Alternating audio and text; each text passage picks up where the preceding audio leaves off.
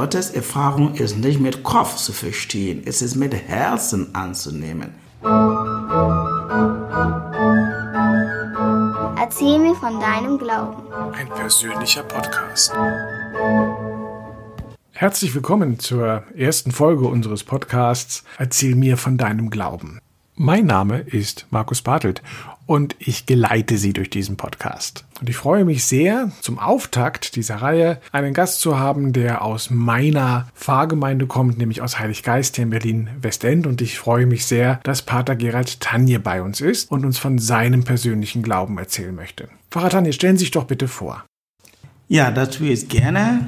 Ich bin Pater Gerald Tanje. Ich bin 51 Jahre alt ich komme aus Ghana, ich bin ein steiler Ordenspriester und arbeite in Deutschland hier schon seit 2001. Es ist mir eine große Freude, in der Gemeindearbeit mit anderen unterwegs zu sein, mit anderen unseren Glauben miteinander zu teilen, unser Leben miteinander zu gestalten und das ist wirklich sehr schön. Unsere erste Frage lautet ja immer, wie ist man zum Glauben gekommen oder wie ist der Glauben zu einem gekommen? Hat das mit der Familie zu tun, wie man aufgewachsen ist oder ist man vielleicht sogar ganz ungläubig aufgewachsen und hat dann erst später ein besonderes Erlebnis gehabt? Wie war das denn bei Ihnen? Ich habe den, das Glück oder den Segen, in einer sehr gläubigen Familie hineingeboren zu werden. Und das war einfach sehr schön. Meine Eltern waren tiefgläubig. Auch meine Oma von ihr habe ich sehr viel gelernt. Sie hat sehr viel gebetet und auch meine Eltern, wir wurden als Kinder in der Pflege des Glaubens einfach immer vormittags und am Abend haben wir als Familie immer zusammen gebetet und das hat mir geholfen, meine eigene Beziehung zu Gott zu finden. Und und das war für mich immer sehr, sehr schön, aber manchmal auch schwierig. An Abend, wenn ich schläfrig war und vielleicht gar eingeschlafen war als Kind, wurden wir geweckt mit zu beten und manchmal hat man schon geweint. Aber es war schon dann das Mittragen der Familie, das Hineinführen in die Gottesbeziehung, das hat mir sehr geholfen, mit den Jahren auch dann kritisch zu hinterfragen, wer ist dieser Gott? Wie kann ich meine eigene Beziehung zu ihm aufbauen? Denn die Familie war für mich eine Stütze. Ja, und bis heute noch mein Papa lebt lebt noch und meine Oma und äh, Mutter gar nicht mehr. Aber was die mir vorgelebt haben, das ist für mich heute noch Fundament meines Glaubens und das hilft mir immer mal dann von meinen Empfängen, auch dann von Kindesglauben zu Erwachsenen, Beziehung, sage ich einfach so, weil der Glaube für mich Beziehung ist. Beziehung zu Gott, Beziehung zu meinen Mitmenschen. Und diese Beziehung, wie ich das gestalte zu Gott, lebt sich konkret in meiner Interaktion und Kontaktpflege zu meinen Mitmenschen. Nun wachsen ja durchaus mehrere Menschen in einer gläubigen Familie auf, aber nicht jeder entscheidet sich dann auch für eine geistliche Laufbahn. Ähm, was hat Sie denn dazu bewogen, dann diesen Schritt zu gehen? Oder ähm, sind tatsächlich auch noch andere Ihrer Geschwister dann ähm, in Orden aktiv geworden? Ich habe sieben Geschwister, fünf leben noch. Ich bin der einzige Ordensmann, aber ich kann sagen, schon als Kind wollte ich Priester werden. Der Priester in meiner damaligen Heimatpfarrei, die waren so menschenzügig, waren so freundlich, so ähm, nett zu den Menschen, dass die mich so fasziniert haben, dass ich, ich möchte wie diese Menschen sein. Das war einfach mal als Kind meine äh, Motivations, äh, mein Motivationsgrund, so wie diese Menschen, also diese Ordenspriester, Menschen zu gewandt, so liebevoll zu sein. Mit den Jahren wurde es immer dann ja ernster und zu überlegen, möchte ich wirklich, das war dann ein Ringen mit mir. Ich habe dann verschiedene äh, Menschen ja anbezogen in Reflexion, zu fragen, was gehört zum priesterlichen Leben, was ist der Unterschied von Ordenspriestern, von anderen Diözesanpriestern und so. Aber in allen diesen Überlegungen merkte ich, dass es mir tatsächlich der Glaube Freude macht. Und diese Freude möchte ich mit anderen teilen im Ordensleben. Wie diese Menschen halt, die mich so geprägt hat, nett sein. Ob ich heute so nett bin wie sie, das weiß es nicht. Aber es ist einfach mal täglich, mein tägliches Streben zu sehen, dass ich mit anderen unterwegs bin. Das ist Ordensleben. für mich ist Zeugnis der Liebe Gottes. Und dieses Zeugnis heißt es, die Liebe mit anderen teilen, die Gegenwart Gottes anderen einfach ermöglichen. Wie das geschieht, ist einfach in alltäglichen, banalen Sachen. Es muss nicht großen Knall geben, äh, um die Gegenwart Gottes anderen zu bezeugen. Und das versuche ich. Also mein Zugang zu Ordensleben war von Kindesbein und durch die Jahre einfach gereift in ähm, Seminaren, in Reflexionen, in Gesprächen mit anderen, mit anderen Leuten und auch die Unterstützung von anderen. Die haben mir geholfen, meinen eigenen Glauben zu reflektieren, zu verfestigen und zu sagen, ja, das ist ein Leben, das ich mir vorstellen kann. Dennoch ist das ja ein großer Schritt, den man da geht. Eben war das bei Ihnen jetzt wirklich ein ganz normaler Prozess, wo das eine zum anderen führte, der auch gar nicht großartig in Frage gestellt wurde? Oder gab es einen Moment, wo Sie sagen, da fühlte ich mich berufen und ähm, habe gesagt, das ist jetzt mein Weg und den gehe ich jetzt? Gab es vielleicht auch ein ganz besonderes Ereignis?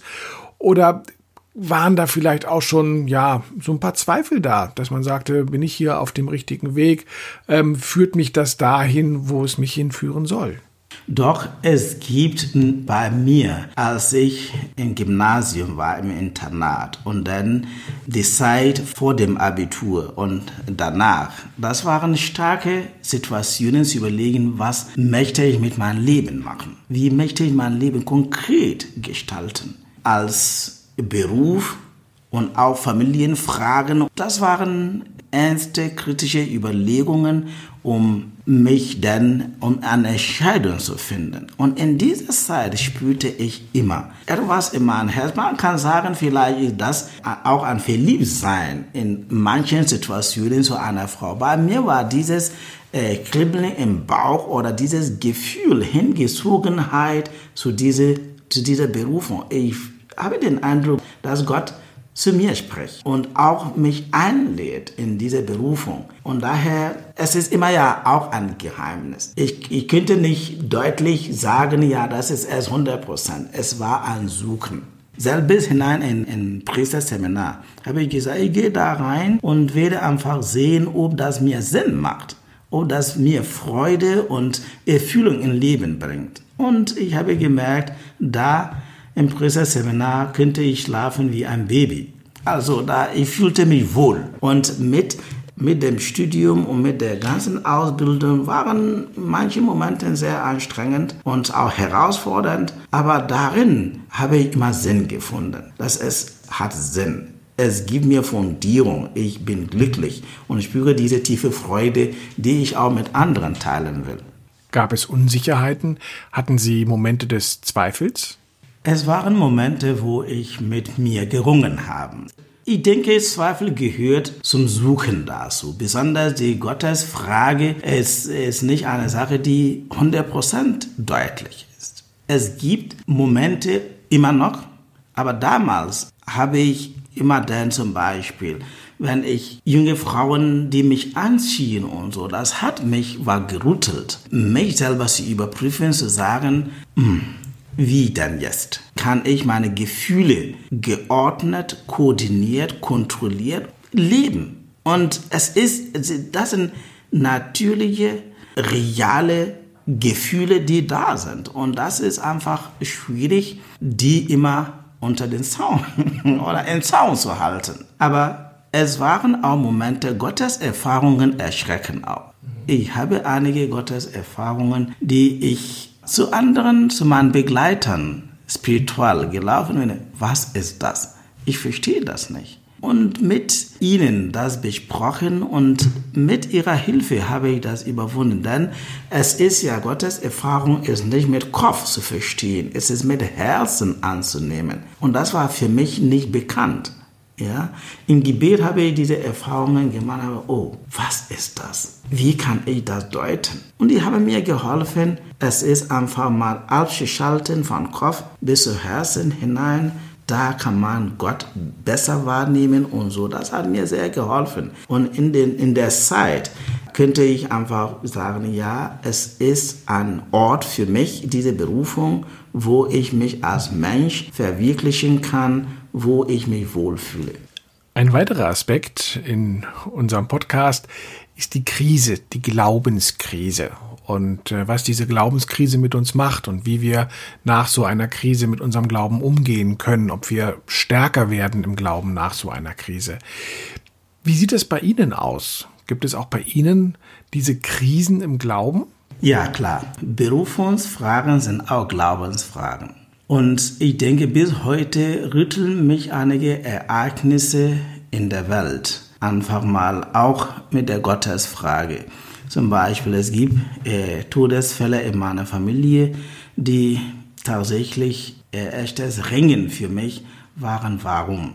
Es ist nicht so sehr mein Berufungsfrage, es ist Glaubensfrage. Und unweigerlich geht es auch um Berufungsfrage. Ich frage mich zum Beispiel nicht, ob ich weiterhin Priester bleibe oder nicht. Das ist nicht. Aber warum manchmal solche Lebensereignisse? Ich hätte mir besser die Nähe Gottes gespürt, die Hilfe Gottes gespürt. In diesem Moment war Gott mir ein bisschen fern. Und das ist, das ist nicht einfach, das auszuhalten und zu ihm zu beten.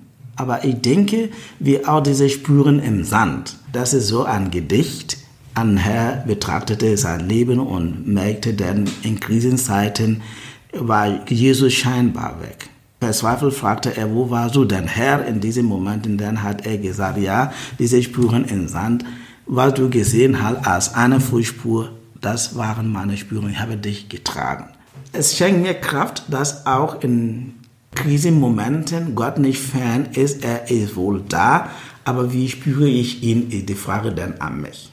Als Pfarrer müssen Sie nicht nur mit Ihren eigenen Glaubenskrisen umgehen, äh, Sie erfahren ja auch sehr viel Schmerz und Leid von außen, also von den Gemeindemitgliedern, Trauerfälle oder ähnliches. Und das sind ja oftmals bestimmt auch Geschichten, die Sie persönlich anrühren. Wie gehen Sie mit Menschen um, die in einer Glaubenskrise stecken? Wie können Sie ihnen helfen? Es gibt in manchen Krisensituationen kann man nur schweigen und da sein. Gegenwart, Präsenz zeigen. Es gibt in manchen Krisenmomenten, wo man auch ein Wort sagen kann und einfach, ich bin bei Ihnen. Wir sind zusammen und wir schaffen es. Ich bin einfach da.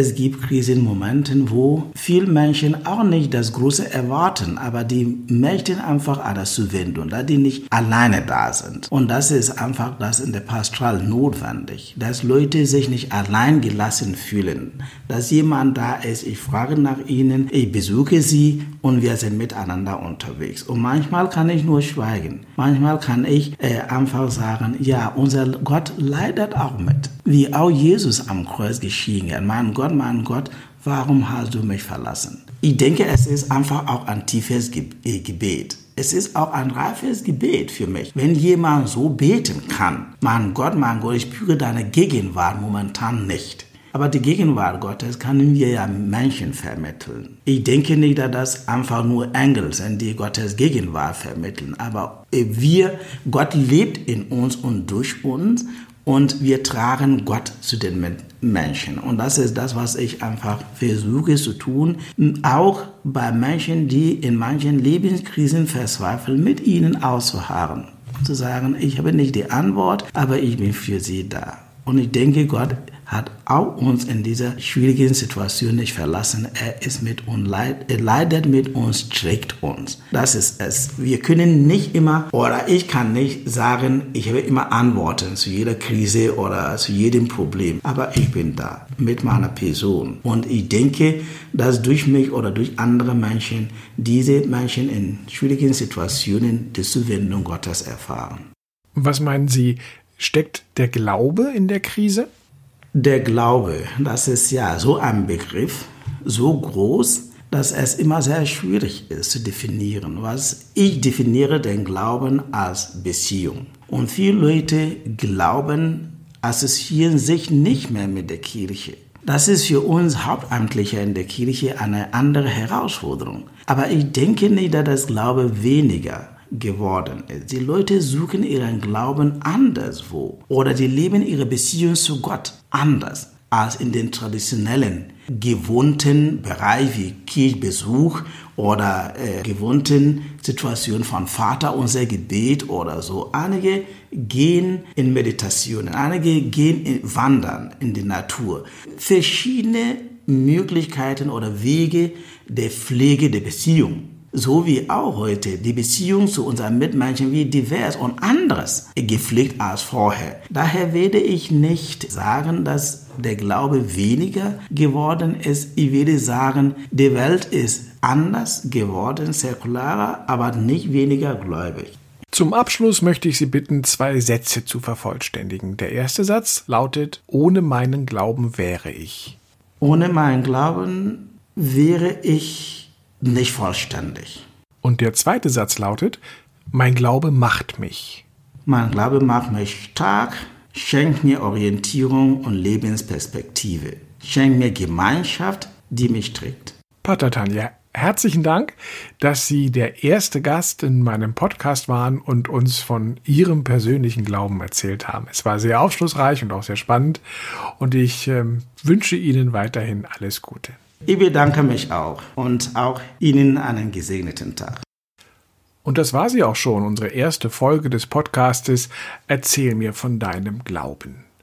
Ich freue mich, dass Sie zugehört haben und hoffe, dass Sie auch in 14 Tagen wieder einschalten. Tschüss.